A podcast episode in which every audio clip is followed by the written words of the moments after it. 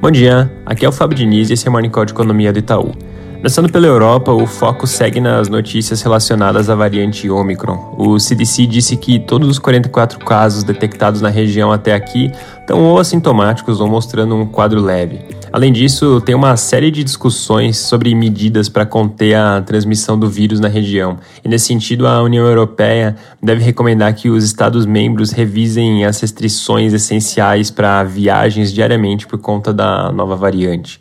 Na parte de dados, as vendas do varejo da Alemanha tiveram uma leve queda de 0,3% em outubro.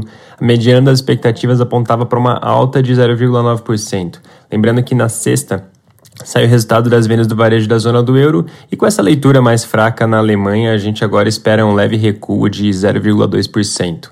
Nos Estados Unidos, ontem o presidente do Fed, Jerome Powell, mencionou num discurso ser apropriado considerar acelerar o ritmo do tapering, destacando a inflação alta. Lembrando aqui que mais membros do FOMC ainda falam ao longo da semana.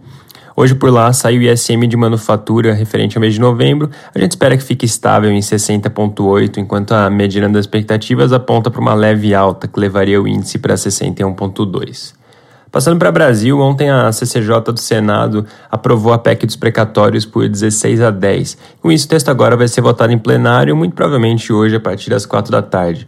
O relator da proposta, o senador Fernando Bezerra, fez uma principal mudança no texto que foi aprovado pela Câmara, que foi retirado o teto, os precatórios do Fundef, que na prática aumenta em cerca de 7 bilhões o gasto com esse tipo de precatório para 2022. Mas ainda assim a regra de parcelamento que passou no texto da Câmara foi mantida, ou seja, com pagamento de 40% desse tipo de precatório em 2022 e o restante sendo dividido em 2023 e 2024. Depois da aprovação na CCJ, o relator chegou inclusive a mencionar que o governo tem votos para aprovar a proposta em plenário. E a discussão chegou até a começar ontem à noite, mas a votação em si acabou ficando para hoje. O Estadão traz uma matéria que menciona que para aumentar o apoio para a votação de hoje no plenário, o governo pode reduzir em 10 anos o prazo limite para pagamento dos precatórios. Recapitulando, o texto aprovado pela Câmara estabelecia que o limite era 2036. A mudança, então, faria com que o limite passasse para 2026.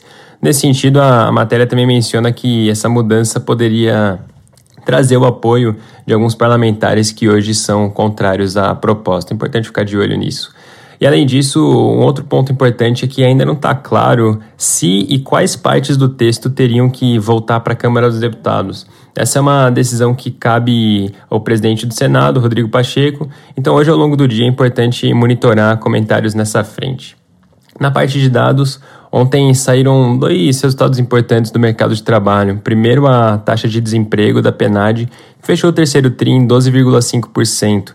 Importante destacar aqui que, nesse resultado, a PNAD apresentou uma série revisada que mostrou uma recuperação mais expressiva no mercado de trabalho formal, inclusive mais próximo do nosso indicador proprietário do mercado de trabalho, o IDAT Emprego. Saiu também o CAGED de outubro, que mostrou uma criação líquida de 253 mil novos empregos no mês, em linha com o consenso do mercado. E apesar do resultado em si ter sido um pouco mais fraco do que o dos meses anteriores, a criação de emprego segue num, num ritmo satisfatório. É isso por hoje, um bom dia.